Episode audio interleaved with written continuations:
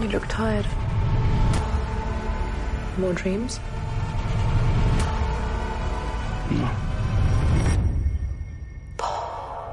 Bienvenidos al podcast Away, episodio número 17. Vamos a hablar de Dune. O como No- me dijo la niña ¿No te del cine. referirás a, a, a Duna? Mira, yo te voy a ser sincero cuando... Porque le vamos a contar a quienes nos están escuchando. Primero me acompaña Doble A, que ha vuelto después de probablemente un año. Sí, gracias. Oye, entonces, ¿cómo se siente, cómo se siente este, este regreso? ¿Cómo lo sientes tú? Contento, contento. Sí. Eh, yo sabía que íbamos a hablar de Dune. Lo, lo chistoso es que mentimos, porque en el podcast anterior con Omega Man habíamos dicho que íbamos a hablar de películas de DC, que eso fue en marzo, cuando grabamos el del Snyder Cut. Y aquí estamos en noviembre hablando de Dune. Nos pegamos un salto temporal bueno, pero necesario. Yo, ¿Sabéis que me puse a, a escuchar cuando me fijé que íbamos a hacer finalmente este podcast? Me puse a escuchar 2049. ¿Ya? Y me di cuenta que venimos esperando esta película desde el año 2020, pues. Sí, po. Supuestamente, supuestamente iba a salir ese año.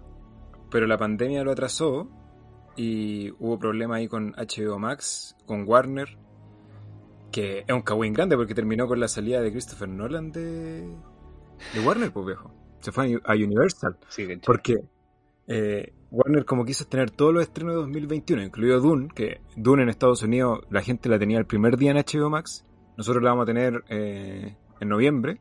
Eso molestó mucho a Christopher Nolan, porque él eh, defiende la experiencia del cine, y eh, Villeneuve también la defiende, pero Villeneuve ya está con esto y agachó un poco el moño, y Christopher Nolan se mandó a cambiar nomás, pero, pero Villeneuve sigue firme.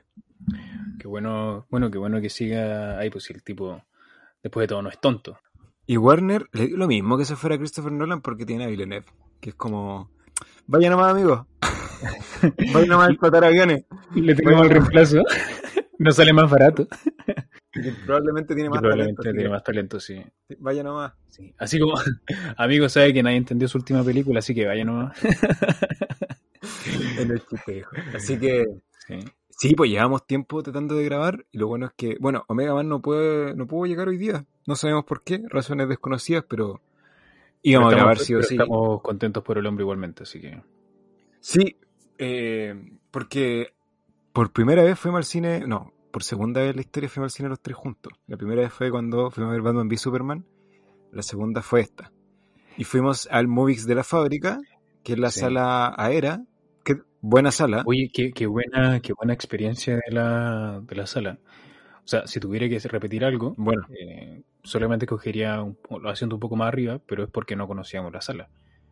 Quizás, Claro. quizás, quizás podría estar un poquitito más alejada de la pantalla. Eh, no, no, no, no sé Sí. si es como más personal mi apreciación, pero quizás podría estar un poquitito más alejada de la pantalla. Pero fuera de eso, la experiencia es muy... eh, eh, es satisfactoria, pelado. Es satisfactoria. Por fin ir a una sala que, que no tenga el 3D obligado y que se pueda escuchar bien también. verdad. Yo estaba bajo los efectos de la, de la vacuna, pero aún así me pareció muy buena. Además suena muy bien porque tiene Dolby Atmos. Entonces, es la única sala en, en Chile, no, voy a decir, no, me, no me voy a aventurar a decir que en Sudamérica, pero en Chile al menos es la única que tiene ese sistema de sonido y me pareció O impecable. sea, no. sí, sí, no, no nos aventuremos más. Digamos, en Chile. Lo único que voy a decir es que la niña de la boletería le dije, ¿me da tres entradas para Dune? Y me dice, ah, para Duna.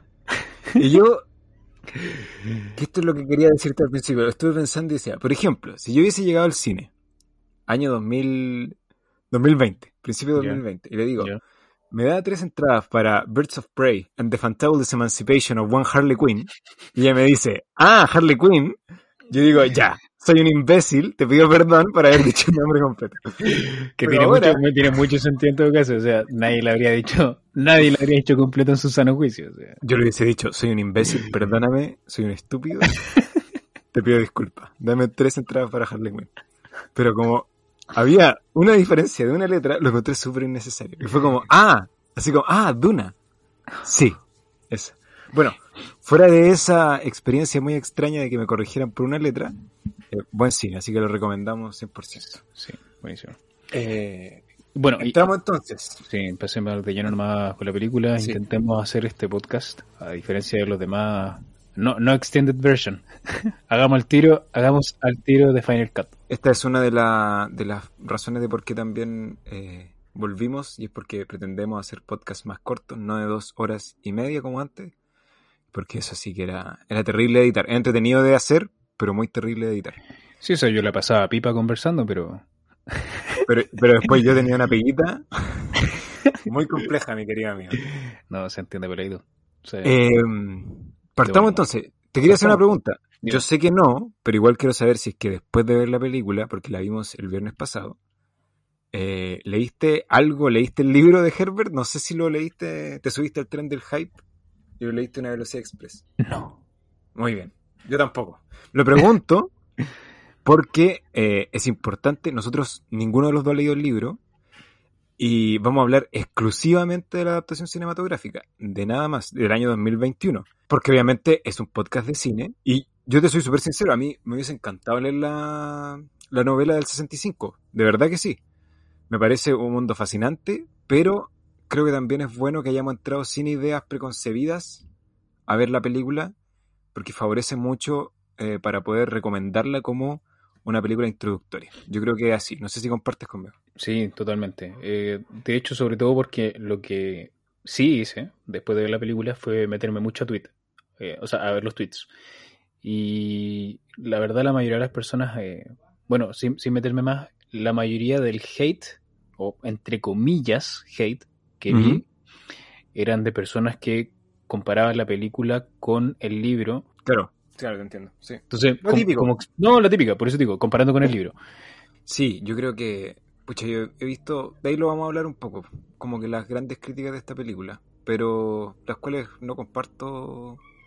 Te voy a ser sincero. Pero sí, eso como te digo, es lo positivo. No teníamos un, un precedente previo. O sea, yo no sé quién era Paul Atreides. No tengo idea quién era Paul Atreides. No tengo idea quién era Leto. No tengo idea quién era Duncan Idaho. No tenía idea. Y ahora, eh, con esta película, sí tengo idea y sí tengo un interés en, saber más acerca de esos personajes. Pero eh, para ir también eh, dándole un poco de contexto, esta película, como bien mencionaba, se iba a estrenar 2020, ¿cierto? Y la pudimos ver 2021. Y está dirigida por Denis Villeneuve. Yo sé que en el de Blade Runner 2049 hablamos de Denis Villeneuve. Hablamos de él. Pero te quería preguntar, ¿qué expectativas tenías igual con la película? Mira, yo sinceramente llegué, eh, al igual que con el libro, llegué en blanco, porque yo ni siquiera había visto el tráiler pelado. O sea, yo sinceramente venía esperando esta película del 2020, porque sabía de que era como la gran apuesta de Villeneuve. Y de Warner en general. Claro, pero no es como que haya tenido una idea de lo que era. De hecho, ni siquiera sabía de básicamente qué era. Así que no hay nada. Dije, se viene la película, eh, voy a verla al cine. Voy a verla al cine. Y tengo ganas de verla al cine, disfrutar la experiencia porque dicen que le han puesto mucho color. Así que vamos, señor, démelo. Es lo mejor que puede hacer en realidad uno. Yo como que cada vez veo menos trailers porque no, no me gusta, porque ahora los trailers básicamente te cuentan todo. Mm. Y porque es una película que uno espera tanto, no es necesario ver un trailer. Y yo te voy a ser sincero, a mí yo cuando vi el trailer de Dune, o de Duna, eh, no me gustó, no me gustó el tráiler, no me gustó ni el primero, porque hubo un teaser trailer como siempre. Hay tres trailers, teaser trailer, primer trailer y trailer 2, ¿cierto? Y no me gustó ninguno porque primero todos son diferentes. El trailer 2 de hecho es como pura acción. Y yo digo, yo los, yo los considero como arte aparte, viejo, de verdad que sí. Mm. Porque un tráiler está hecho para venderte una película y hay trailers que son espectaculares, espectaculares, las películas son basura, Suicide Squad, por ejemplo, o Mad Max Free Road, por ejemplo, que el tráiler es espectacular y la película era espectacular. Eh, no te dice nada un buen tráiler o un mal tráiler, pero yo como cuando lo vi no me llamó la atención. Dije igual, como te digo, es probablemente la película que más espero, es la película que más esperaba este año y la iba a ir a ver al cine igual. Yo estaba en la Belén de neta. Exactamente. Y eso te iba a preguntar.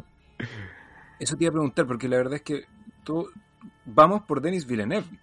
Sí, mira, por la historia supuestamente, o sea, esto te lo estoy diciendo eh, a, posteriori, o sea, vi la película y después eh, me empecé a informar un poco más sobre Dune. Eh, supuestamente Dune es como. Yo, no tenía idea que era una era supuestamente conocido, una vaca sagrada. Sí, pues una vaca sagrada. Y yo, como. Bueno, tú, sabes que yo de, los tres soy el menos cinéfilo. Y, y mi hermana sabe que también de la casa soy el menos lector. Menos ha sido leer. Entonces, no conocía nada de Dune, pues, pero nada.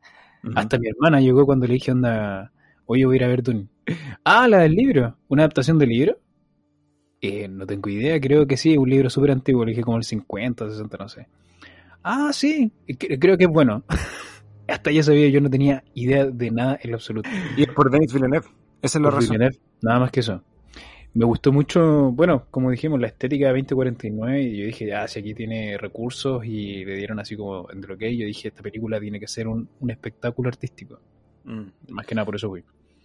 Eh, con respecto a eso que decía, yo... Bueno, yo sí sabía que era Dune. Yo siempre sabía, como que he escuchado eh, innumerables oportunidades, porque muchos directores han tratado de adaptarla. Hay una historia muy famosa que es Dune de Yorodowski, que es un director chileno, que intentó hacer la película, nunca se hizo porque era muy cara, porque era una locura, viejo. Entonces hay documentales acerca de esa película que nunca se realizó y es como un hito. Entonces Dune... Eh, Oye, pero disculpa que te interrumpa, eh, un director chileno eh, sí, Alejandro, Alejandro pero, pero la quería, la quería hacer así como con recursos chilenos. No, no, no, no, no, no, no, sí, yo yo que... que me imaginé así como anda el gallo disfrazando unos perros, así como me da culpa. claro, teniendo el cabello así, onda un curadito de ojos azules, onda, ah, mira, un, un Fremen. ¿Tiene plata, mijito? ¿Qué sido la versión chilena por Atreides, viejo? Pancho Melo, Pancho Melo adolescente. Lo más probable que hubiera salido de un sueño y hubiera despertado así, ¡ah! ¡Déjenme solo! Sí, viejo, qué buena, qué buena. No, no, no. Entonces, eso, explica un poco más porque no me imagino la versión chilena así. radicado, radicado en Estados Unidos, ¿no? Si el hombre, el hombre, como te digo, hay una película del 2013, si no me equivoco, que es como un documental de cómo esa película, probablemente la más grande de esa época, no se llegó a realizar. Y es porque, viejo, si no me equivoco, así como el casting, puedo que esté, este, estaba, ¿cómo se llama el vocalista de los Rolling Stones? Mick, Jagger. Mick Jagger era un actor de Dune y era así como. Probablemente el gusano haría los cinco y. Claro. se le entregaba todo. Era el Sandworm. Eh, pero era una locura, así como. Yo creo que si hay alguien que es fanático de Dune y está escuchando esto, sabe de lo que estoy hablando y, probablemente se está cuchillando porque no estoy dando tanto detalle de esa obra que es, como te digo, eh, como un como de culto. O sea, la película jamás la película más grande jamás realizada es Dune de Yorodowski. Entonces, eh, como te digo, yo sabía de esta película, sabía lo grande que era, pero con, pero con cero, cero, cero antecedentes del libro y como te digo, creo que fue mejor. Iba por Denis Villeneuve y yo quería preguntarte porque cuando uno va al cine por un director es porque ese director se volvió imprescindible en algún momento. Eh, yo no sé si tú has visto todas las películas de Villeneuve, probablemente no. yo he visto pero... como dos películas y, tengo una ahí en mi lista hace rato que no la he visto. Bueno, tengo, tengo muchas películas en mi lista que no he visto, pero yo me, yo vi Arrival y vi, bueno, 2049 y y yo me subí con, con 2049 no. Ya, ok. Eso es lo que te quería preguntar. ¿Cuándo se vuelve imprescindible para ti? Yo, mira, porque yo sé que tú sabes un poco que Villeneuve eh, partió en mundo indie, sí, un director mm. indie que partió en, porque es franco-canadiense. Y yo vi la última película independiente que él hizo, que fue Incendies, que la hizo el 2009, si no me equivoco, por ahí. Y después vi, o 2010, vi eh, la primera película con la que debutó en Hollywood, que es Prisoners. Estaba con Jake Gyllenhaal, con Hugh Jackman. Ah, ya la de la niña, ¿no? La, la de la niña que se pierde. Ah, sí, también la Buena película. Y esa fue su debut cinematográfico en Hollywood. Es su primera película en Hollywood y después ahí ya se mandó con Enemy, se mandó con Sicario. No he visto ninguna de esas dos. Bueno, yo sé, yo sé que de hecho esta, esta conversación en, parte la tuvimos en, en 2049 y tú dijiste, eh, Villeneuve es uno de mis directores que, que, me gusta mucho, dijiste. Me gusta mucho su trabajo. Entonces imagino tú que, o sea, imagino yo que tú ya estabas, estabas sumado cuando dijiste Villeneuve, eh, Dune, voy a ver. Es que, como te digo, cuando yo vi la... Porque la primera que vi de Villeneuve no fue Incendies, fue Prisoners. Ya. Entonces, después me fui a su otro trabajo y cada vez me empezó a gustar más. Entiendo a la gente que lo critica que es eh, un director muy, eh, voy a poner una comilla enorme, aburrido, porque es un director que se toma su tiempo, que es algo que los directores Sí. ahora no lo hacen. Sí, sí. Y me empezó a gustar, me empezó a gustar, pero para mí se vuelve imprescindible después de Rival, viejo. Que de hecho ahí, esa fue su primera película nominada a Mejor Película dentro de los Oscars. Bueno, bueno, en, en esas películas, al menos las dos que yo he visto, eh, claro, pues tiene ese, ese tipo de, de, de cuenta, te introduce la historia primero eh, para que tú te hagas parte de- del mundo que te está mostrando. Eh, hace eso. Pero al menos a mí no se me ha hecho nunca, te- o sea, ninguna de esas dos se me hizo tediosa para nada. Entonces, si ya conocen la- las personas que, que han escuchado este podcast, eh, el trabajo de Villeneuve eh, ya- y no han visto Dune, ya saben un poco más o menos en la... No sé si es la tónica de toda la película, pero la- la- de los primeros minutos también. po. Villeneuve Style. po. Para mí crece su, su pega en esta película. Sí. Uy, yo estaba pensando, disculpa, para meter el tema, eh, porque yo iba a decir, bueno, conversemos sin spoiler, pero la verdad como que, ¿qué se puede spoilear de esta película? Nada, porque el, el guion está en un libro. Sí. Frank tam- Herbert también. escribió el guion. Bueno, si a mí me lo hubieran dicho, a mí me hubieran spoileado todo, por decirte, porque yo no cachaba nada, pero aún así tampoco se puede spoilear la película, pero... eh, porque no, si, es difícil de spoiler. si- si lo resumimos finalmente es como El camino del héroe, el camino del héroe presentado en esta, en esta primera parte, ¿no? básicamente. Es la presentación, eso es. Sí, eh, yo creo que igual vamos a hablar, aviso desde ahora, con spoilers, o sea, con total libertad. Yo voy a citar escenas puntuales y cosas que, que vi. Y si no la vieron, no van a entender que estoy hablando, o si la vieron, Sí. mucho mejor. Así Sí. que, No, y como dijimos, tampoco es como tanto spoileable, así que, pero vamos a hablar con libertad, así que si la quiere ver, párelo y, y vaya a verlo. exactamente. Entremos a la película entonces. Yo voy a preguntarte si antes, si alcanzaste a ver la del 84. No, velado, no he alcanzado a ver nada, pero eh, sabes que eh, creo que en parte es mejor para tener esta conversación. Porque de esa manera no voy a comparar lo que leí en alguna así como anda, ay, pero deberían haber cortado la película después o podrían haber mostrado esta cuestión acá y todo. Entonces yo como no he visto nada de eso, eh, desde mi apreciación, algunos dicen, no, la película es muy abrupto el corte. Eh, yo encontré que estaba bien, porque es finalmente la introducción y te dicen, onda, se viene más. Eh, te, te vende la película al final, te vende la parte 2 de Claro. una. Lo vamos a hablar, lo vamos a hablar al respecto. Pero como te decía, yo creo que igual es un ejercicio interesante ver la del 84, viejo, porque... No, sí, lo voy a ver, lo voy a ver definitivamente. Muy diferente. Y viejo se siente, a ver, es una película súper fallida, porque además tienen que tener en cuenta que es del 84. eh, visualmente creo que está bien, pero ¿sabes también es muy rancia a Pero si nos ponemos a pensar, rancia. pero en el 84 igual habían efectos. po. Como como te digo. O sea, habían efectos como para no hacer el gusano que No, no, no, no, no. Es que como hay cosas que se ven bien, hay otras cosas que son muy rancias, viejo, pero muy Sí. rancias. Pero, como te digo, eh, no, no voy a criticar lo visual de esa película, sino que el gran problema de esa película, igual es para, para que lo tengan claro, si no la han visto, está en Amazon Prime Video, es que se toma una hora y cuarto, porque la película adapta el libro completo, Dune. Duna, Completo. Ya. completito, que es lo que va a hacer eh, Villeneuve, pero él lo va a hacer en dos partes. O tres, no lo sabemos, si es que quiere adaptar el, el siguiente libro. Pero eh, su plan original son dos partes. Aquí eh, David Lynch lo que hizo fue adaptarlo en una parte de, una, de dos horas y cuarto. Y en, ese, en esa adaptación se nota mucho, por ejemplo, que le da un desarrollo. O sea, hay escenas que comparten directa relación con la película de ahora. O sea, se pueden comparar palmo a palmo, viejo. Ahí las voy a mencionar, por ejemplo. Pero después, en el último acto, o sea, de la hora 15 en adelante, es como que mete, mete turbo y, y se siente que es una tontera. Eh, no- o sea, no hay ni un desarrollo de personaje y llegáis al final. Te queda un monstruo enorme, es como tengo, tengo que hacer los checklists, una cuestión así, del libro.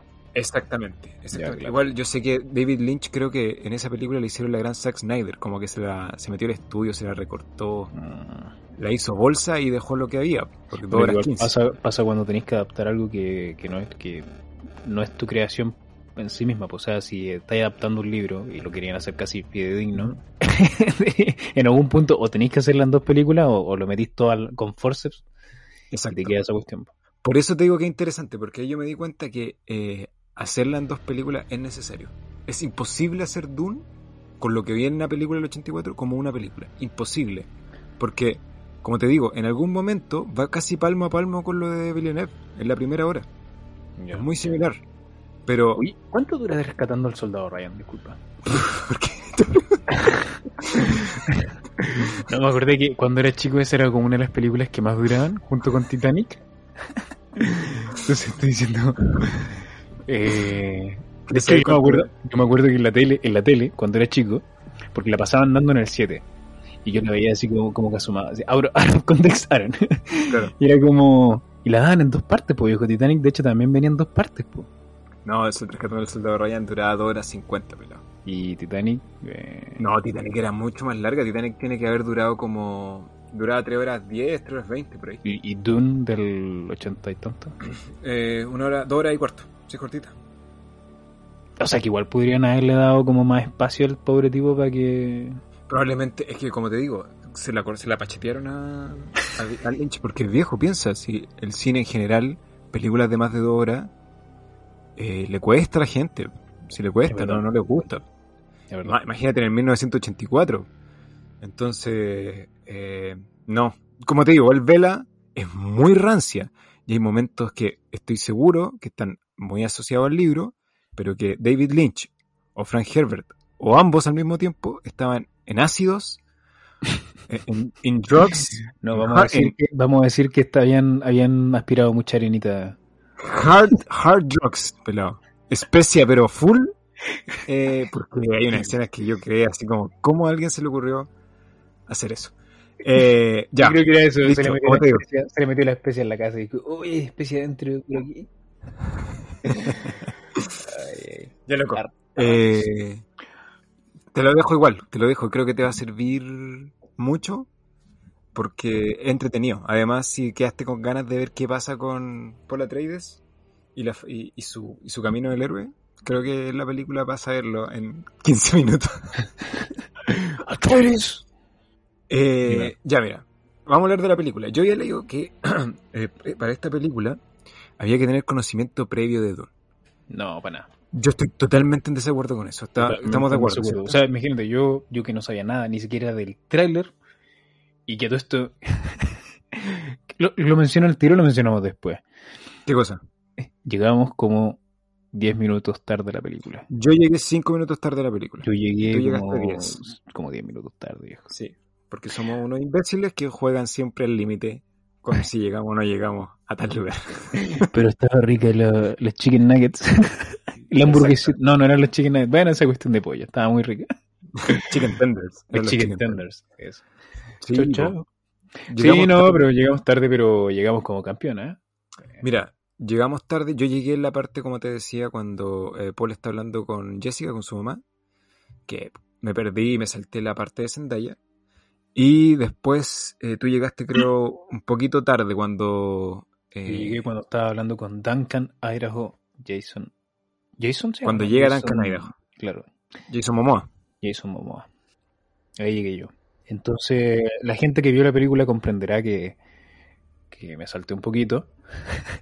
y aún así. Pero tenemos que aclarar algo. Porque todos, todos, incluso voy a incluir a Mega Man porque Mega Man la vio de nuevo en el cine. Todos la vimos de nuevo. Todos.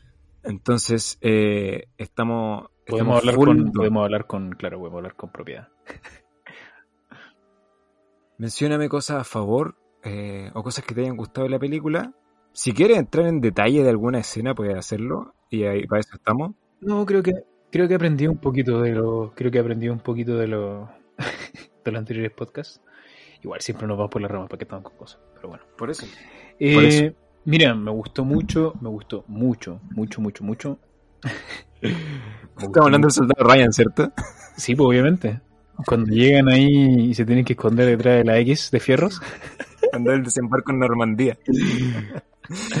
Le pregunta ahora contexto de otra, que no me recupero de esa pregunta. Ya, Ah, ya, ahora sí, Oye, oye, pero aprovechando, aprovechando el out of context, espero que se escuche bien este podcast, porque estoy estrenando micrófono. Sí, nos preocupamos ahora. Si, se si si van a escuchar el primer podcast y después escuchan este, se van a sorprender la diferencia que hay. Sí, así que espero que, espero que se escuche mejor. bueno, eh, ¿qué me gustó mucho? Me gustó, bueno, la introducción del mundo, eh, Ujú. Que, que se valida en sí mismo.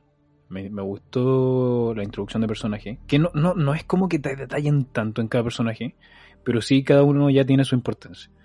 Eh, al grado de que te importa lo que igual le pasen eh, en cierto grado a los personajes. Pregunta sobre eso, Dime. hablando de los personajes. Y esto es bueno porque nosotros no tenemos expectativas o no tenemos referencias del libro. Pero el casting, ¿qué te pareció? O al menos, ¿qué te parece el, el trabajo actoral de lo, del reparto? Desde el desconocimiento, buenísimo. De- bueno, me gustó que están todos bien. Yo creo que están todos No, bien. me gustó todo, me gustó todo. De hecho, pucha, me gustó Duncan Idaho, que es el, el choro, el choro cool, el choro cool, está muy bien Sí. hecho. Jason Momoa está muy bien porque eh, escuchaba y que comparto mucho porque esta es una película donde todos hablan muy bajito y de verdad que me fijé en eso. Sí. sí. Fíjate en las Es que son, conversaciones, es que son, de... que son políticos diplomáticos, pues viejo. Sí, pues, pero hay una conversación en Caladan de, con Paul y su papá, con Leto, y viejo, es casi un susurro entre ambos. Están hablando así como... Y él, el papá, levanta un poco la voz en algún momento Mm. cuando le pregunta si puede ir a, a Arrakis con él, o sea, como en, la, en, la, en esta ola de avanzada junto con Duncan Idaho. Y ahí como que levanta un poco la voz, pero como que todos hablan muy medido, pero Duncan Idaho no, pues viejo. Se nota que Sí, es como que está en otra otra frecuencia en comparación a los otros personajes. Sí, bueno, de hecho, cuando está también Paul Atreides, eh, con él también se suelta un poco. Sí, es verdad. Así que no, bueno, me gustó, pucha, me gustó hasta el, hasta el gordito que hacía los cálculos con los ojos blancos. es que no sé cómo era, pero era como el mano derecha o el asesor, no sé. No, pues, Tufir, Tufir Hawat se llama. Fui joven. Hasta él Sí. me cayó bien pelado. Eh, bueno, Leto, Leto, eh, Garney. Oscar Isaac, Garney. Garney también es un muy buen personaje. eh, muy buena elección también de actor. de Josh Brolin. Sí, bueno. A mí me comentaron, me dijo, me parece más eh, papá Josh Brolin que Oscar Isaac. Mm, no, no, a mí no. pero me parece mucho más paternal Oscar Isaac, como el Es duque. que claro, quizás, quizás se lo imagina como un líder de una casa.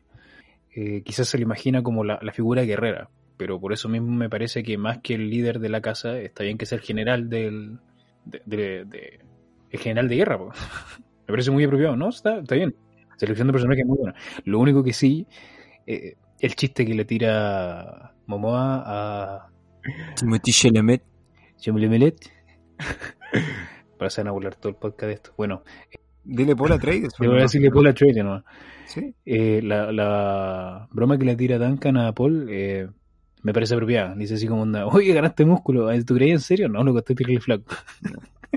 Eso nomás me pareció que es muy cierto, porque claro, igual a pesar de ser el hijo y un noble y toda la cuestión es lo que igual tiene que pelear, pues entonces me pareció Yo- muy flaquito. Pero yo- quizás no sé lo que harán. Lo que te iba a comentar de Timothée Chalamet, porque yo de verdad que estuve haciendo así como un research eh, en mi mente después de ver esta película, porque Timothée es el actor joven de Hollywood.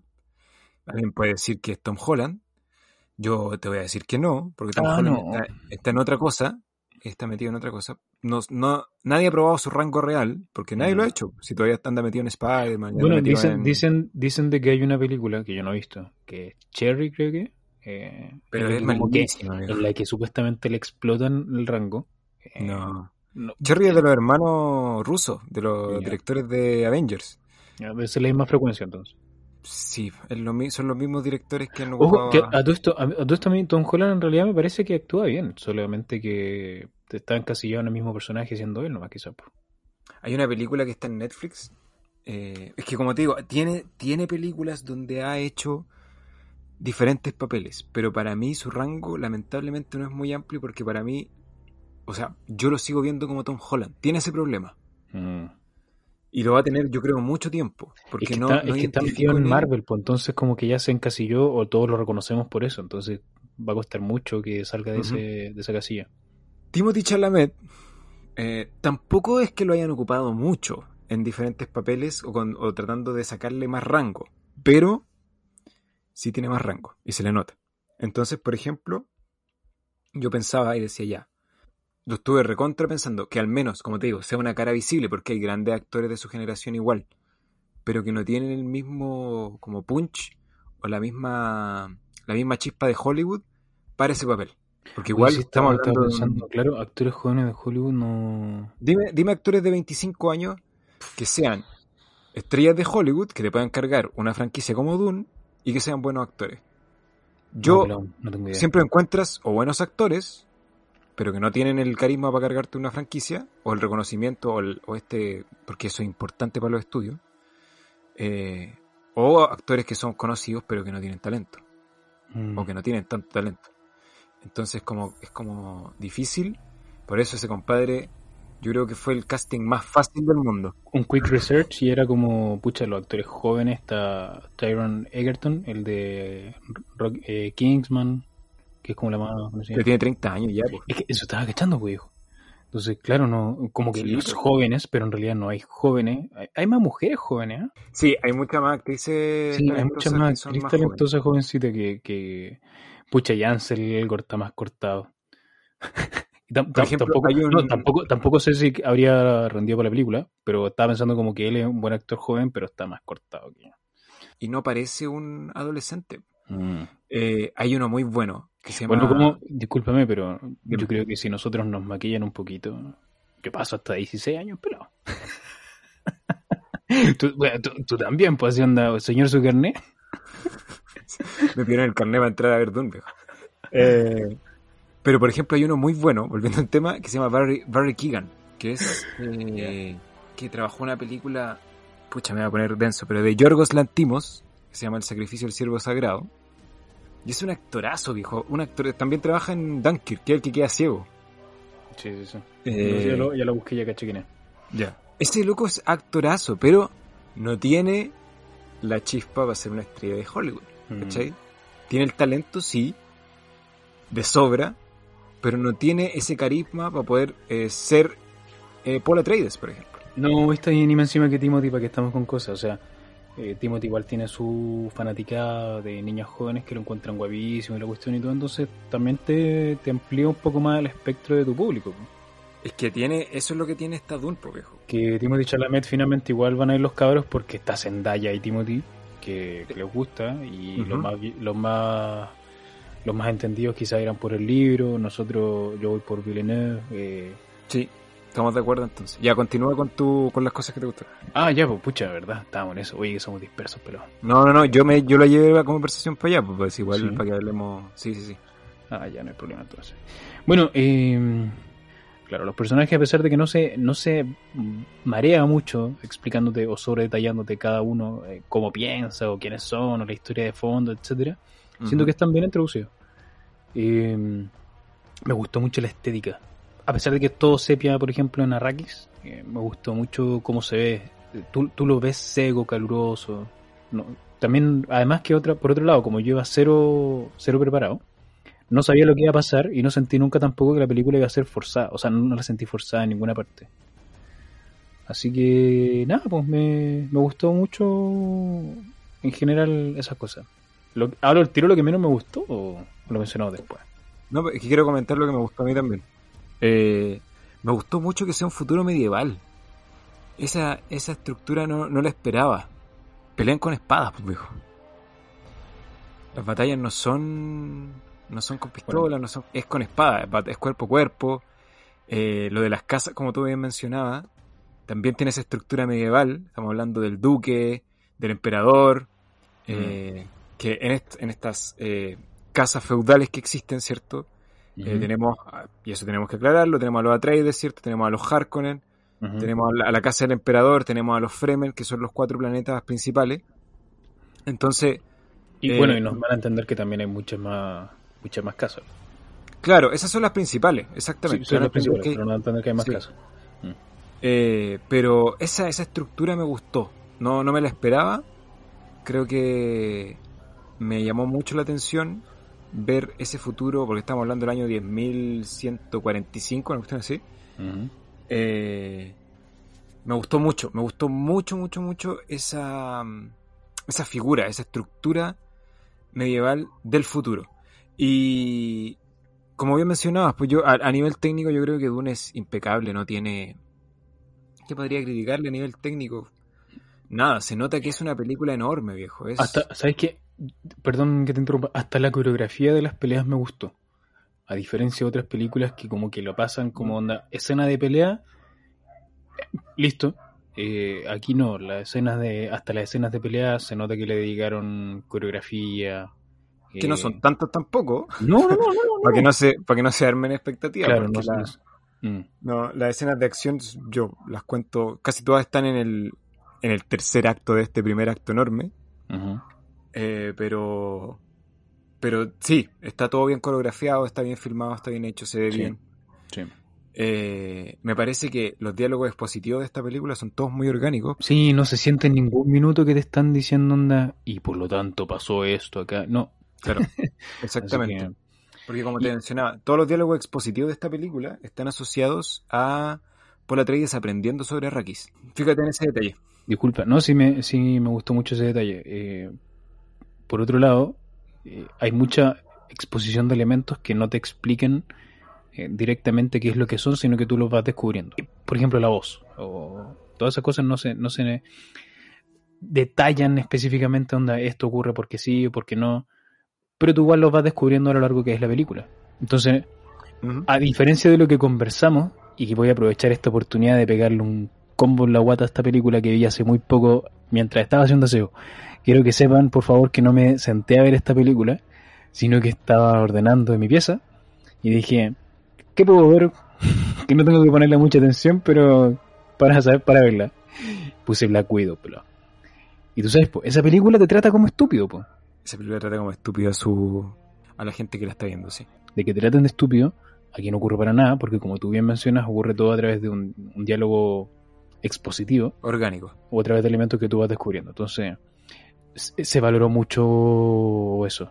Se valoró mucho eso. Claro, Dune no es una película que, bueno, trata a su espectador como, como alguien inteligente. O ni siquiera como alguien inteligente, sino como alguien que está prestando la atención a la película que está viendo en su pantalla. que. Está viendo frente a sus ojos. Y eso me parece muy bueno porque, lo mencionabas tú, es un glosario del libro. Eh, La película explica cosas en la justa medida, va dejando interrogantes que próximamente las va a responder, y eso así lo entendemos. Pero eh, también es súper clara en, en todo lo que explica visualmente. ¿cachai? Eh, necesitas, necesitas dos ojos y un cerebro para poder darte cuenta de lo que está pasando y eso es bueno, es muy bueno y es positivo que las películas que sean block- que son blockbuster como esta aspiren a eso, a que su espectador eh, es una persona que está prestándole atención a la película y que no necesita mayor explicación. Es de- una pregunta para que respondas, pero Mm. ¿es un blockbuster? Esto es un blockbuster eh, a toda regla, pelo. A toda regla. Sí. Sí. Es, es, esto es un blockbuster como se concibe la idea de blockbuster. Porque había un blockbuster. ¿Cuáles son los blockbusters de ahora? Las películas de superhéroes. Nada más. ¿Cierto? Mm, mm. Eso es lo único que hay. Pero Dune, en su concepción de idea, es un blockbuster. Una película de 200 millones de dólares con un, elenco estelar, con el mejor director del momento y con la historia más grande adaptada. Se creó preconcebida como para hacerse un blockbuster. Sí, sí, sí, obvio, obvio. Piensa, yo, yo veo que Villeneuve hizo la práctica con Blade Runner 2049, porque Blade Runner 2049, Tú dijiste que la estética y todo lo probó nomás, pues, era como preparación para hacer esta película. pero además, fíjate en un detalle, que 2049 le fue re mal. ¿Por qué? Porque a Blade Runner no le interesa a nadie. Seamos sinceros, a nadie le interesa Blade Runner, y también tenía un buen elenco, pero ni siquiera a la gente que le gusta Blade Runner, que son los únicos que fueron a ver Blade Runner, eh, les importa tanto. Y aún así lo logró. Eh, y tenía y tenía él también el estatus de un blockbuster porque era muy grande esa película es muy muy grande Eh, y ahora sabiendo él que iba a dirigir Dune hizo la práctica con Blade Runner 2049 e hizo un blockbuster como debe ser un blockbuster o sea la concepción de lo que es pues, una película enorme y eso es Dune que hay mucha gente que cree que película de blockbusters es sinónimo de película livianita Mm. y no necesariamente. The Blockbuster es una película que está, está hecha para ser un éxito de taquilla, pero es- está hecho en base a que tiene que ser una película, como te digo, con esos factores. Un presupuesto grande, las mejores estrellas del momento de Hollywood, y además, en este caso, basado en la novela que probablemente es una de las más importantes del siglo pasado. Oye, y a todo esto, yo sé que a ti te gustó la película, a mí me gustó la película, eh, pero ¿sientes que es el blockbuster de este año? Mira, ¿Por qué, por qué te pregunto esto? Porque, por ejemplo, a mí me gustó mucho esta película. Esto, esto te lo digo desde mi lado, tata, varonil, eh, o poco cinéfilo, no sé. Estúpido podría ser inclusive quizás para algunas personas que vieron ambas películas. Yo siento que más blockbuster fue 007, pelado. Es que 007 es grande también, pues, por, por estructura y por porque también es un blockbuster, pues sí ojo, ojo, siento que es mejor, siento que es mejor película en cuanto a, desarrollo, no sé, o y todo, eh, Dune. Pero como experiencia blockbuster, la pasé muy bien con 007. Eh. Mira, te voy, a, te voy a dar un dato. Por ejemplo, para que veas, la película que más ha recaudado este año, es una lata hablar de plata, pero el blockbuster más popular de este año es Fast Nine, de Fast Saga, con 721 millones de dólares alrededor del mundo.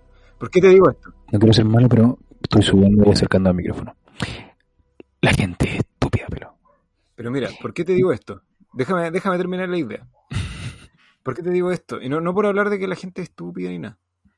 Eh, porque esos son los blockbusters que tenemos. Mira, te voy a seguir, te voy a seguir diciendo lo siguiente. Mira, la gente va por la familia, pelo. El quinto es No Time to Die, que es 007. El sexto es Godzilla vs. Kong. El séptimo es Chang-Chi. El, octavo es Venom, el noveno es Black Widow. El, entonces, ¿cuántas películas de superhéroes te acabo de leer? ¿Como tres? ¿Cuatro? Tres de seis. Pero piensa en algo. Fast Nine está más cerca de ser una película de superhéroes que ser una película eh, de acción, ¿cierto? A todo, esto, yo entiendo por qué la gente va a ver al cine. Eh, si dije que eran estúpidos, lo digo de, broma.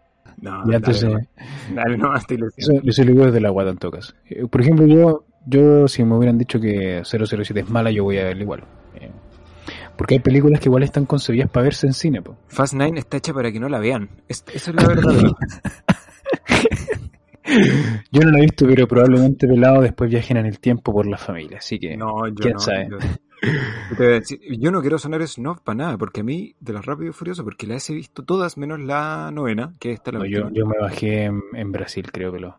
Que es la mejor, viejo. Esa película es buena y la voy a defender más. Por eso yo me bajé ahí porque después de eso empecé a escuchar todas las cuestiones y dije, ah, ya, Igual no estamos yendo, estamos yendo para la punta. Pero lo que te quería decir, yo sé que estaba hablando de, de si esto es un blockbuster, Dune es un blockbuster a toda regla. Entiendo tú que para ti sea más blockbuster 007, pero es porque es un perfil de película totalmente diferente. Pero además piensa que es el mm. fin de una saga, es la última mm. película y te la venden como el final, el gran final de James Bond. Entonces, eh, Dune va apunta a otra cosa, pues, la introducción de un mundo contra la conclusión de, otro. Entonces, entiendo por qué lo ves así, más no comparto con que... Totalmente también con tu... No, no, no, yo estaba le haciendo una pregunta simplemente. ¿Consideras que es un blockbuster? Y, y, los detalles. Buena pregunta, ¿viste? Siri, viste que es una buena pregunta. Gracias, Siri. Te quiero. volviendo a Dune. Ya, volviendo a Dune. Sí, para, para cerrar las cosas. Recordamos que, nos gusta las mismas cosas entonces. Sí, pues sí. A ver, para mí. Muy buena introducción de mundo. Muy buena. Para mí esta película de verdad es súper difícil de. Es para mí impecable. Tiene muchas cosas que son muy positivas. Dentro de la introducción de mundo, me gusta cómo introducen a la familia Harkonnen, me gusta cómo introducen a la familia eh, Atreides. Me gusta que la figura del emperador no esté, pero aún esté presente porque es el principal causante de este plan, de este sabotaje. Entonces, como que uno se está preguntando, eh, hablan del emperador, yo no sé quién es el emperador, no tengo idea, no lo he visto, no lo van a ver. Espero que, hagan un buen cast del, emperador. sí, ahora no sé si el papel del emperador es tan relevante, no hemos leído el libro, pero al menos si lo es, ojalá sea un buen cast, como mm. lo es, por ejemplo, el de Stellan Skarsgård como el varón Harkonnen. Que yo pensaba que era... Vladimir, yo pensaba que era Gary Oldman. Eh, Gary Oldman. ¿Y que Gary Oldman en drugs? me gustó. Eh, cuando la vi por segunda vez me, fijé en más detalles del varón Harkonnen y cómo cuando eh, se elevaba se prendían unas, unas luces en su espalda. La, la lucecita roja, así lo que eché la primera. Pero yo cuando cuando se levantó yo dije que estoy viendo. Oh. ¿Qué esta cuestión? Oye, disculpa, aprovechando, aprovechando ese momento, eh, cuando por ejemplo aparece el varón y hace esas cuestiones, eh, impone. Cuando aparecen las eh, Bene, Bene impone, impone, impone, ¿cierto? Y llegando en la, en la madrugada ahí. Impone, muy bien. Y Rebecca Ferguson actúa muy bien porque, a ver, uno no tiene idea, insisto, no tiene idea quiénes son las Bene Gesserit, no tengo idea. Y uno ve el miedo, el terror, uno ve como eh, Jessica Trades está muerta de miedo porque están ahí. Muerta de miedo. Yo no lo entiende, porque uno en ese momento tampoco entiende que ella es una de ellas. Y después, nuevamente, de manera muy orgánica, te explican que las Bene Gesserit son quienes eh, son las consejeras del emperador y además se preocupan de cruzar ciertos los linajes. Los linajes y han obtenido cierto poder por cruzar linaje o cierta habilidad. Y cómo le cargan la mano a ella por haberle dado un hijo a Leto Trades cuando tendría que haber sido una niña. Entonces, eh, toda esa información que a mí me parece eh, brillantemente explicada, o sea, de manera muy interesante, o muy orgánica. Lo logran a la perfección y te van entregando datos, te van dando información, te van metiendo a este mundo que finalmente se va haciendo más y más y más y más grande. Yo creo que está súper bien. Y ya da lo mismo lo que, lo que mencionó. Cuando eliminan a todos los Atreides, a mí me importó lo que les pasó, pues viejo. Sí, pues, el ataque a la familia Atreides eh, está bien hecho. Yo, yo me sentí traicionado junto con ellos, pues viejo. Y eso, para mí, es porque me introdujo bien los personajes. Me gusta mucho que eh, uno entiende que los personajes, en este caso Leto Atreides, el duque, él sabe lo que va a pasar. Ahora que uno lo ve, uno lo sabe desde el comienzo. Él lo sabía desde el comienzo. Lo sabía desde el ¿eh? comienzo. Bueno, desde el comienzo. Las Bene Gesserit se lo dicen a, Jessica, pero él lo tenía recontra asumido cuando se empieza a dar cuenta, por ejemplo, que en la extracción de especias las máquinas eran viejas, ¿cierto? Que les bloqueaban la señal, que esa ciudad estaba totalmente abandonada, eh, y que... Y, lo sabía inclusive de antes de irse para allá, sí, y que, y que la, la supervisora del cambio tampoco se, se cuadrara con esta cosa. Era, como todo una formalidad. Sí. sí, era, era, estaba hecho para que, para que fallara. Estaba, exactamente. Y él siempre, siempre lo supo. Y a mí me quedó súper claro la segunda vez que lo vi. Sí, solo que él, él pensó, por la, por la impronta que tiene la, forma de ser, él pensó que iba a alcanzar a, a dar la vuelta a la. Iba a alcanzar a muñequear un poquito y el pobrecito no lo dejaron ni levantarse. Pero me gusta mucho que. Estamos avanzando en la película, pero me gusta mucho que el, la razón de por qué él acepta irse eh, no era por la plata, sino que era para, por los Fremen, pues viejo. El poder del desierto. Eso es lo que a él le interesaba. Y en esa búsqueda de poder lograr eso, pero en cierto punto lo logra. Lo logra porque. Lo va a lograr igual porque finalmente para eso te introdujeron y le prepararon el camino al Mesías. Al Mesías, exactamente. Al Lisan al Gaib. Lisan al Gaib. Lisan al Gaib. Eh, con respecto a eso, eh, hablemos un poquito de, la película. Yo, yo sé que vamos a hacer el podcast un poquito más corto, pero igual tenemos tiempo. Yo creo que no tenemos que hablar de qué se trata la película porque todos la vieron. O sea, no, no creo que tengamos que hacer resumen, sino que hablemos de alguna escena en particular que te haya gustado, que a mí me, llamó la atención y que la voy a comentar ahora. Porque las visiones de, de Paul son eh, un factor importante dentro de la película. Y me pasó que la primera vez que la vi, como estaba bajo los efectos de la vacuna, de verdad que eh, hubo cosas que me dolía mucho la cabeza, entonces tenía que cerrar los ojos, me costaba estar ahí, me dolía la cabeza. de la especie. Me, costaba mucho estar ahí de repente. Y la segunda vez que lo vi, me parecieron súper correctas. Esa es la palabra que estaba buscando. Porque o sea, la visión confunde a Paul Atreides. Por lo tanto, te confunde a ti como espectador. Porque si el personaje principal no sabe lo que está viendo, ¿cierto? por razones obvias, tú tampoco sabes lo que él está viendo a futuro. Entonces, de las principales visiones que él tiene, por ejemplo, cuando ve con la Bene Gesserit, es eh, la destrucción de su familia. ¿Se entiende así? ¿Cierto? Eh, la otra importante que tiene es eh, cuando Zendaya, vamos, eh, Chani se llama el personaje. ¿Cuál de todas las visiones que tiene con Zendaya? Cuando Chani... Pero cuando él, cuando él se desintegra básicamente. No, no, no, cuando se baja a, a salvar a las personas que están recolectando la especia, Ah, no, no, perdón, que como dijiste la Bene y pensé que te iba a referir cuando a él como que se le... Eh, la mano como que se le, se le desintegra. Esa escena está en la del 84 y se ve súper bien, viejo. Sí, se ve súper bien. Creo que está mejor hecha porque muestran la caja como transparente y cómo se le va quemando, ¿cachai? Ah, Así como que se va abriendo un hoyo en la mano. Pero después, más adelante, eh, cuando baja y tiene contacto por primera vez con la especia, ¿cierto? Eh, tiene esa visión que es importante cuando Zendaya como que lo lleva por un, por un sendero como de roca y le entierra un cuchillo y lo mata. Y finalmente, la que a mí me, llamó la atención en el cine, pero después me quedó clarísima, es cuando está en la tormenta con el cóptero. Uy, ¿sabes qué? Me gustó mucho, me gustó, disculpa que te interrumpa, pero me gustó mucho el cóptero. Sí, pues la mecánica del cóptero está espectacular. O sea, yo cuando lo vi, yo dije, oye, podría funcionar. Aunque probablemente no funcione. pero probablemente se estrella al, al, minuto. Ni siquiera despegue, ¿cachai? Imposible. se dé vuelta ahí. ¡Qué buena idea! Deberían hacerlo. No, sí, se ve muy bien. Además, Villeneuve se da el tiempo de explicártelo, de mostrártelo. Sí, se toma su tiempo. Toma su tiempo y se ve muy bien. Eh, pero bueno, en esa escena, cuando está bajando y ve a Jamis, a este, a este Fremen que le dice que le va a enseñar, como que va a ser su guía para que se introduzca en el mundo de los Fremen, ¿cierto? Yo te voy a enseñar los caminos del desierto, le dice. Y que es la persona a la que él mata, viejo. Al Fremen al cual él mata. Entonces yo cuando, nuevamente, cuando estaba con este dolor de cabeza, esa visión no me quedó clara. Dije... Claro, uno, uno, uno lo confunde, no por ser pesado, pero es como cuando uno ve a los chinos y uno son todos iguales, yo me confundí. Porque no es un actor reconocido en negrita, entonces apareció. No, yo, yo, yo, yo, pero me confundí. Yo dije, anda, ah, mató a otro. y el amigo está voy a borrar, voy a borrar este, este, esta expresión de racismo. pero está ahí, güey. Pero muy cierto. De racismo extremo que acabamos de escuchar. No, pero mira, o sea, yo me di cuenta que era él, porque era visiblemente él, pero yo no entendía. Espera, espera, hagamos una pausa para que identifiques plenamente este punto. Ah, pero ¿qué, qué, tú crees que lo voy a borrar? Lo... No sé, pues tú me dijiste que soy racista y no es por racista, yo soy soy un topo y confundo hasta la, confundo hasta la sí, pensé que era no, viejo, dejemos claro que no es que Aaron sea racista, es porque Aaron es clínicamente ciego. Entonces, él de verdad le cuesta de repente, ve sombras, ve sombras, y para él Jamis, el actor que, eh, que interpretaba a Jamis, era, era, otra persona completamente diferente. Gary Oldman. Era Gary Oldman. Era, no, era Robert Downey Jr. en Traffic Thunder.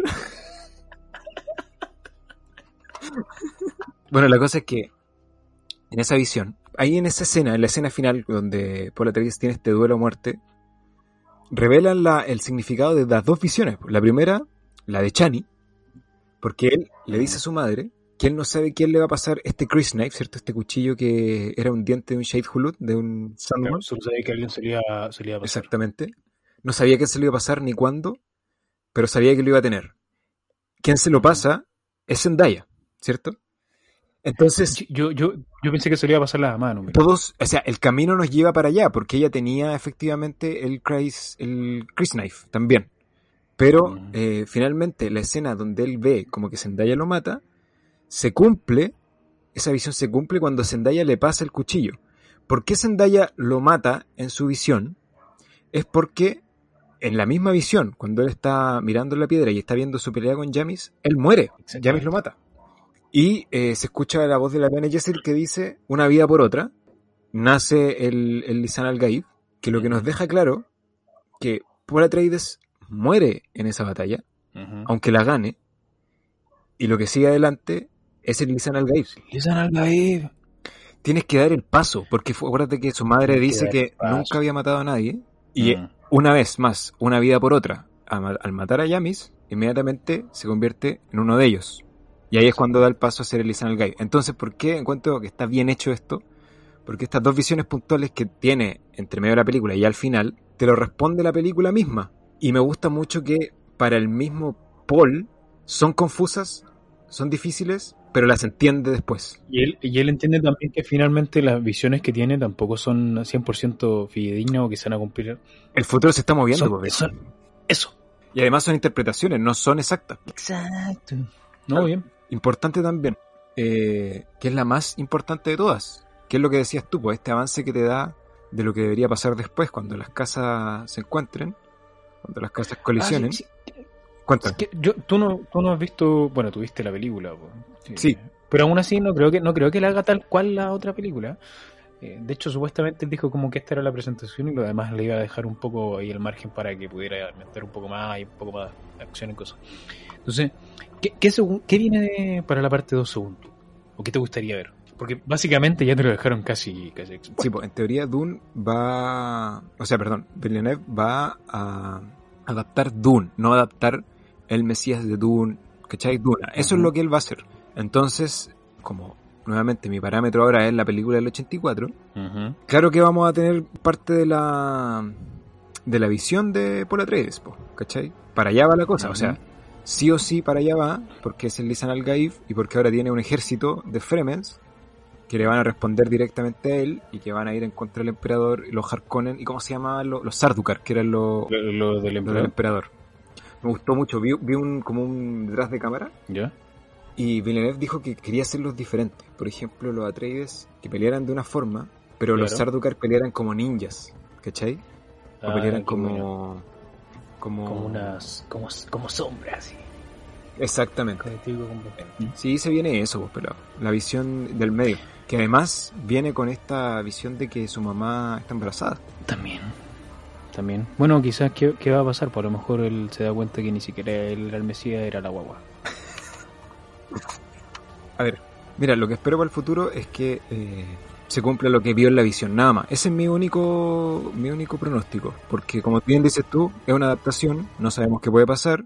Y al ser una adaptación, Villeneuve va a sacar muchas cosas de lo que está en el libro eh, y lo que conoce la gente, porque también lo hizo ahora y lo va a adaptar a la historia que él quiere contar, pues me parecería lo más apropiado, ¿no? O sea, Ahora, si quiere meter lo que como yo no he visto el libro ni nada, da lo mismo. Lo bueno es que yo tampoco he visto el libro, no lo voy a leer. Pero voy a ver la del 82. Exacto. Y tenemos como dos años, tres años para esperarla, así que Oye, que salga buena nomás. Eh, hablemos de lo que no nos gustó, para, para que también seamos... Porque hemos hablado de cosas que nos gustó Ya. y que... Sí, bueno, bien, bien corto. Espero en la 2 que más que nada que abrace su liderazgo, que empiece a usar la voz y que quizás tenga, no sé, por alguno que otro problema. Más que nada de eso. Más que nada, no espero nada más. Espero una muy buena apuesta. Bueno, eh, ¿qué no me gustó?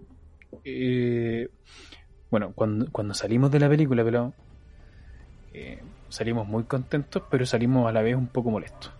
¿Molesto es la palabra? Quiero que comentemos, no sé si es molesto, pero como defraudados quizás que, No, que para poder haberla cerrado, para poder haber, haber cerrado bien, una cosa Yo así. creo que la, la palabra era sorprendidos. Sí, sí, porque salimos contentos porque la película era buena, la experiencia fue muy Sí, buena, pero quizás fue como onda, oye, ¿sabes qué le faltó a la película? Eso fue como el comentario que tuvimos.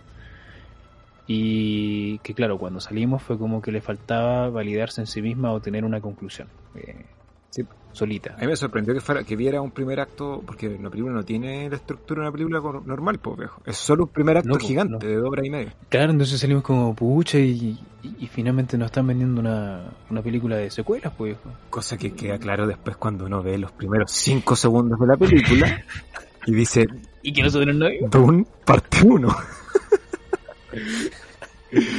Entonces, claro, cuando, cuando vi esa parte después, yo dije, ah, está puro elegante por la esposa. Sí, pues, es una, es una crítica inservible, porque la película misma te dice, eh, perdón, pero esta es la parte 1, por lo tanto, se pone el parche en televía, pues viejo. Debería haberlo tenido al final también, así como por si usted llegó tarde, era, esta era Doom parte 1. Ay, así que, bueno, esa era una, una de las críticas que en realidad, como digo, cuando leí de nuevo fue como, ah, ah, ah, ah, ah. Suscribo, suscribo. Teníamos la misma crítica, pero ya no la tenemos. Claro, eso. Y lo otro, quizás como la, la parte que ya así como de, de, de crítica pesada nomás, ni siquiera me molestó tanto. Ni siquiera me molestó, esa es la palabra. sé. Como que las apariciones de Zendaya me parecieron un poquito exageradas. Pero hubiera preferido que tuviera más visión o qué sé yo, pero parecía casi como... ¿Los comerciales de perfume? ¡Ah! Ese... como comercial de perfume. Tenés toda la razón, eso era. Eso era. Sí. Sí, un comercial de perfume. Ahí en Arrakis. No, mira, eh, también cuando estaba, cuando estaba con vacuna me molestó, pero después cuando la vi de nuevo no me molestó para nada. Creo que ¿No? creo que no me sacó de la película, No, no, pues, me es- saca de la película. Eh, no, es que es el tema, por eso te digo, es como de pesado nomás, así como pucha, porque de verdad encuentro que la película está muy bien hecha. Muchos aspectos está bien hecho, por eso te digo, esto es más que nada como para joder un poquito. Está bien, está bien. Eh, y lo que sí, que tampoco me molesta al ver la película, pero eh, sí aprendí después de la conversación que tuvimos en 2049, que yo les dije, eh, oye pelado, pero yo encuentro que la música estaba muy bien, les dije, estaba para los momentos. Y me dijeron, sí, eh, te sirve para, para la película, o finalmente como que redunda en la película, pero no tiene un peso en sí misma la música. Es decir, ahora mismo yo, por ejemplo, hice el ejercicio, me puse a escuchar el álbum de Dune y finalmente sirve para cualquier película que fuera, que tuviera un momento de tensión o qué sé yo. Entonces, o, o incluso hubiera puesto esta misma música en 2049 y no tiene ningún, como que no tiene mayor diferencia. Entonces, claro, Old Lamentation Woman. claro, All Lamentation Worm. Dejo, sí, sí. Y sería, pero melodía o algo. Eh, echo- de menos un, un John Williams o algo así. Voy a tomarme este espacio, a ver si me, me das cinco minutos. No, dale nomás, dale nomás, yo te, te Sí, dejo. porque por favor. comparto contigo todo lo que acabas de mencionar, eh, pero voy a, voy a ir un poquito más profundo con Hans Zimmer, porque Hans Zimmer a mí me tiene chato, viejo. El problema de Hans Zimmer, fíjate que es casi una marca ahora, porque todo, si alguien te dice, así como fue John Williams en su tiempo, como cuál es el mejor compositor, la gente que no es muy frecuente en bandas sonoras ni el cine te va a decir Hans Zimmer, pues viejo. Obvio que Hans Zimmer. Entonces, Mm. yo tengo problemas porque Hans Zimmer sí sirve para que eh, alguien se introduzca en este mundo de, de las bandas sonoras y se fije en estos detalles, pero también Hans Zimmer está robando hace como 15 años, pues viejo. Y voy a dar una prueba de esto, porque tú nombraste eh, Bond, ¿cierto? Viejo, el clímax de Bond es Molossus de The Dark Knight, viejo. Es exactamente la misma banda, sampleó lo mismo, se copió el mismo y lo puso y dijo, ya, no sé, pas- dijo, pasaron cuántos años de Dark Knight? 13 años, 14 años. Démosle nomás, dijo, no, nadie se da cuenta. Y ahí estaba yo, enojado. Claro, yo, estaba esperando ahí la bombita y tú estabas cerrando el puño. viejo, ahí escuchando. ¿por qué estoy escuchando la música de Batman en James Bond? Lo mismo me pasa ahora con Hans Zimmer, que a ver, escuché una muy buena opinión con respecto a que no sabes tiene que llevar pela a Hans Zimmer porque el director también le pide banda sonora, ¿cachai? Eso no es una pega solo de él, porque tú sabes a quién contratas. Si yo sé que eh, contrato a Hans Zimmer, yo mm. sé que me va a meter un... ¿cachai? Yo sé que lo va a hacer. Y me va a poner un una mujer lamentándose, All Lamentation Woman. Entonces, eh, acá hay culpa, culpa compartida, porque hay gente que te va a decir que esta es una, eh, como yo he escuchado también, he leído mucho, mucha crítica dice, la, pero no gente especializada, sino de la gente más común, del, del más casual, Ya. que dice, la banda sonora de Ya. Dune, del maestro Hans Zimmer, es impresionante, espectacular, la mejor que he escuchado del año. Y yo digo, a ver, que hoy, ojo, aquí de nuevo, puede que a ti te haya funcionado esa banda sonora, pero lo ideal, como tú muy bien decías, es que no te entorpezca, sino que te haga crecer la obra. Y aquí, en esta película, Mm. Hans Zimmer entorpece en muchos, en muchas partes de la película, especialmente en las visiones, viejo. ¿Que te la hace ver como comercial? Y tú dices, bueno, podría tener un plano del desierto sin música y sería perfecto. Sería perfecto. ¿Cierto? Pero de repente va y escucho uno. Tucu, tucu, tucu, tucu. Y digo, ¿por qué? ¿Por qué? A ver. A ver. Esta pega que este loco hace, porque es la misma que lleva haciendo, como te digo, hace 15 años atrás, viene robando hace mucho tiempo, porque viene robando, eh, me sacó a ratos de la película en ese aspecto. No era por lo que estaba viendo en pantalla, sino por lo que estaba escuchando. Y eso te entorpece. Hans Zimmer me tiene chato, porque además creó una escuela de esto. Hay mucha gente que cree que el broom y que el, el sonido sintético de la banda sonora es lo único que hay ahora. Y probablemente es lo que va a haber en el futuro. Entonces, eh, creo que la banda sonora de Dune, para mí está al debe, pero es culpa compartida. Porque Villeneuve sabe. A ver, esto también es importante. A, a Villeneuve se le murió su compositor, que era Johan Johansson. Se le murió. Se le, se le murió. Johan Johansson murió, pelado. Chuta. Oye, qué, qué buen nombre. Es, perdón, disculpa, es como, es como un superhéroe. Johan Johansson. Buen nombre, pelado. O sea, si yo fuera, no sé, un creador de cómics, Johan Johansson, así, no sé, lo pongo como con- al lado de- del Green Martian, así. Ya, perdón, que su tiempo libre es. Johan Johansson era una bestia, viejo. Era probablemente, era el que le hizo la música a Rival, eh, era el que le hizo la música a Sicario, y, y son, el tipo redefinió géneros. Es, era, era seco, entonces, siendo justos con Villeneuve, se le murió su compositor. Tuvo que buscar al, suplente, y quién, por eso te digo, esto es muy blockbuster de, de nuevo. ¿Quién es el compositor más famoso de banda sonora? Hans Zimmer, ¿cierto? Entonces vamos con Hans Zimmer y su All Lamentation Woman. Lamentablemente, para mí esa es una de las pocas o de los peros que yo tengo con esta película, pero que, a ver, no afecta en la historia ni en el desarrollo, pero sí puede afectarte en la experiencia de ver la película. Yo te diría que es la parte más flaquita de la película. Eh, sí, es lo más flaquito, es lo, es lo más debilucho. Y, y qué lata, pelado, ¿ah? porque si uno se pone a pensar, es el que hizo, no sé, por la música El último Samurai. A ver, esas son las más comunes, pero las grandes bandas sonoras de Hans Zimmer son tres, pelado. El Rey León, Ya. que es su mejor pega. La delgada línea roja. Espera, El Rey León de Lion King, la sí, pues, él es el compositor de toda la música del Rey León. Es, por eso te digo eso. Tú dices, ya, ¿cómo? Pero ¿Qué, le- qué le, qué le pasó, ¿Qué le pasó a este gallo? que hace esa composición, Pero pelado, ¿qué que le hace esa este gallo? composición, termina siendo un brum. No, este gallo simplemente se aburre y quiere platita nomás. Yo lo comparo con Marvel. El, el hombre encontró una forma de hacer música sin hacer nada de esfuerzo. Es una fórmula nomás. Aprieta un botón, recycle, F5, pongámosle, pongámosle. Me da risa porque hay un dato freak que era como que eh, la misma mujer de la de Gladiador es la mujer de Duna, po. Es la misma cantante. Le dijo, la tiene como hace cuánto, hace como 20 años. La encerraron en un calabozo, po, viejo. ¿Quieres comer? La viejita, ¡ah! Y la graba así, ¡ah! La tiene, la tiene con un micrófono, viejo. La saca, la saca solo para grabar y después la entierra de nuevo. Y ¿sabes qué? Me haría mucho sentido. Y probablemente los sonidos así, ¡pum! De la viejita intentando pegarle a, la- a los tubos a la cañería, así como, estoy de acá abajo.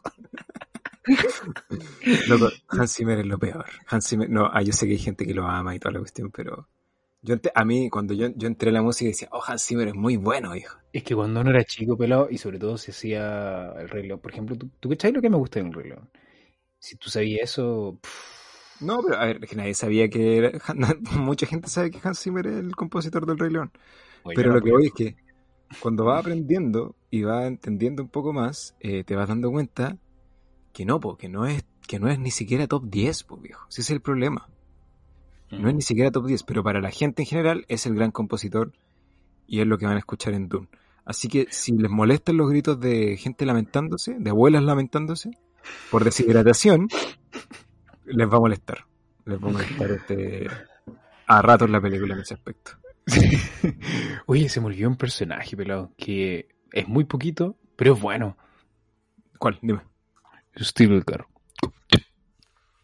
Escupo, amigo, en su bienvenida. Es que Stilgar eh, va a tomar relevancia ahora, pues. Sí, Porque pues, no, pues, pero por eso te lo, te lo introdujo muy bien, pues. Sí, es que esta película introduce bien todo. De verdad que yo no tengo ni una queja. Que, No, de hecho, las quejas que tengo ya las escucharon. Vayan a verla también. Si es que no la- si es que llegó a este punto y no la ha visto todavía, vaya a verla, a pesar de que ya sabe lo que va a tratar, porque da lo mismo, aún así no, no se la pueden spoiler, es una muy buena experiencia. Pregunta, responde el hype. Pregunta final ya. Responde el hype que hubo previo. Uy, es que sí y no, Desarrolla, desarrolla. No me defrauda para nada, me gustó mucho esta película. ¿Te tenías más expectativa? No, no, no, no. No, como te digo, cumplió con todas mis expectativas. Sí, Pero no como, pero como que no rompe paradigma o, o no, o no, No. no, no- no- eh, ¿se entiende? Es que, ¿sabes qué? Es un buen punto ese, porque efectivamente no rompe paradigmas, pero trae algo que habíamos perdido. Trae algo de vuelta que habíamos perdido. Que es un blockbuster como la gente. Un buen cine. Exactamente. Una película no comercial por ser comercial. Que es lo que te decía, porque de hecho a ti tú te cuestionas, ¿es un blockbuster? Es un blockbuster. Pero por eso Mm. no rompe paradigmas, pero sí trae de vuelta algo positivo que es volver a ver blockbuster como se debe ver. Y eso Mm. yo me siento feliz, muy muy feliz. Sí.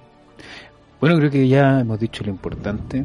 Eh, eh, eh, analizar cuadro por cuadro, eh, que la ropa, los frames, la cuestión de los ojos, la especia, da lo mismo. Innecesario, innecesario. Innecesario, creo que hemos aprendido esa lección. a menos que fuera muy fanático.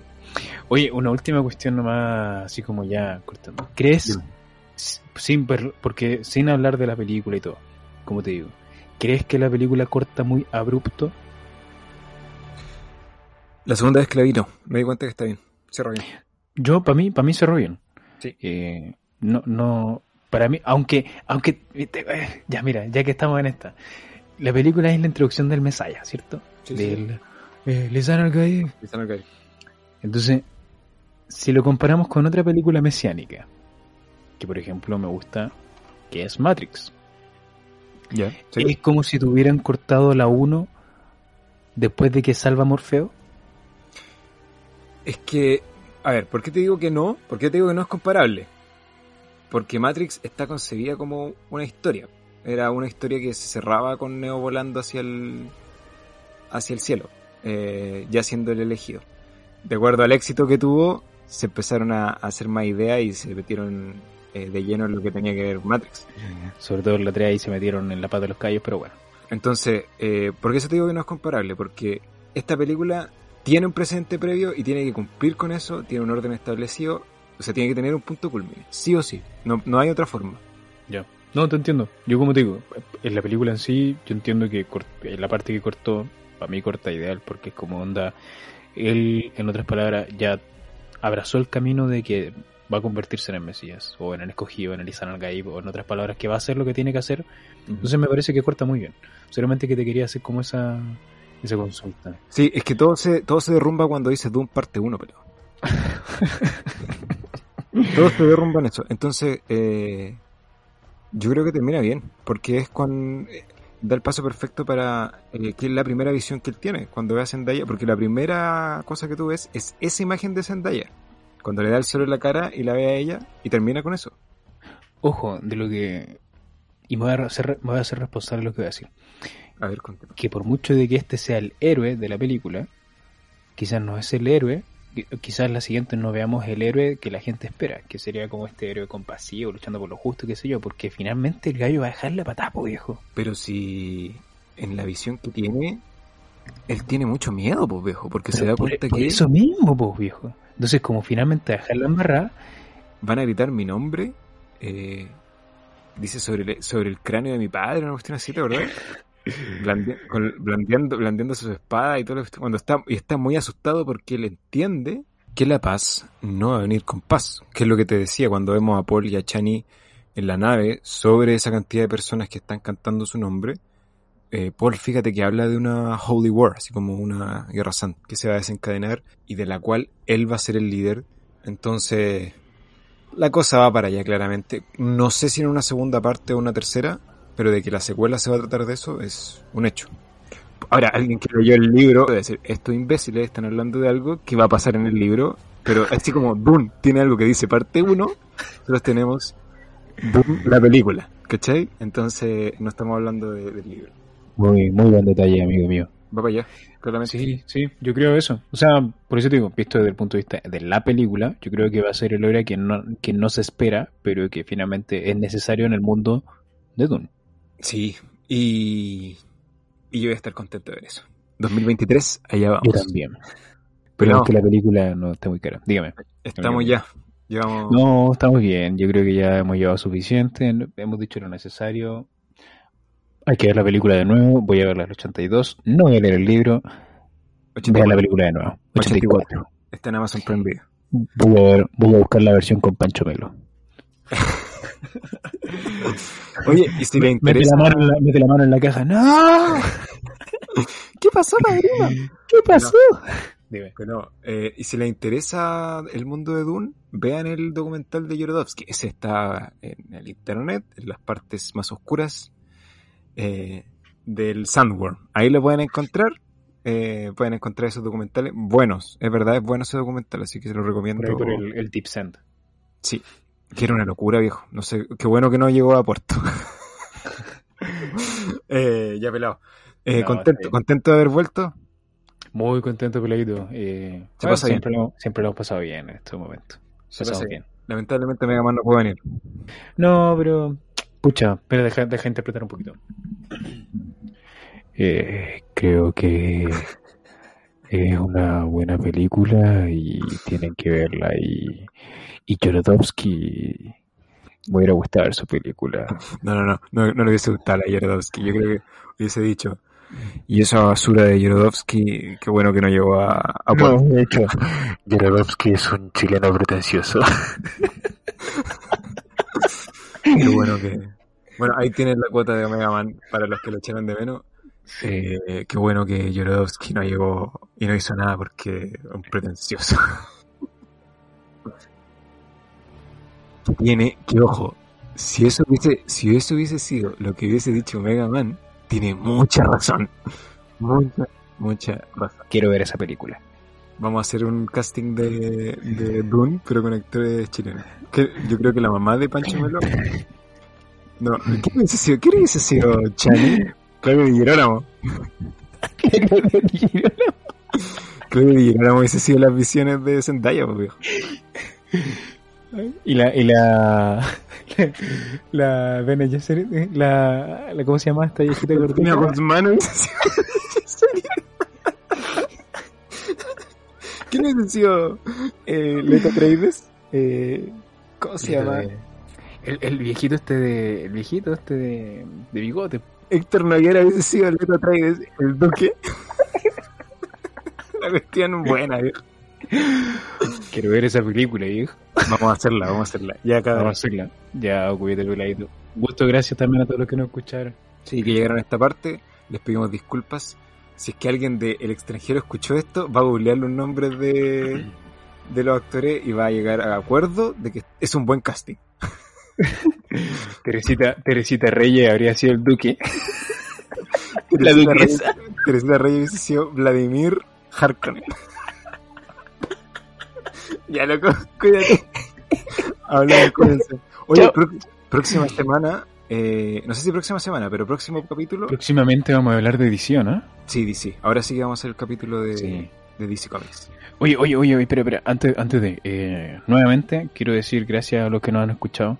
Y, y gracias a los que escribían por interno también, porque querían que no le diéramos esperanza, que querían escucharnos. Eh, Sí.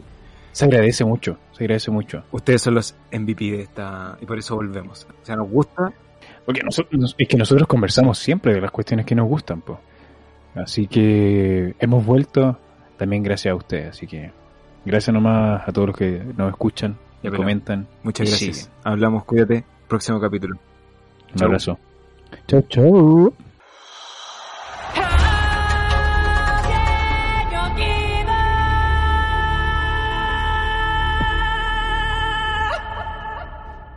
Lamentation Woman.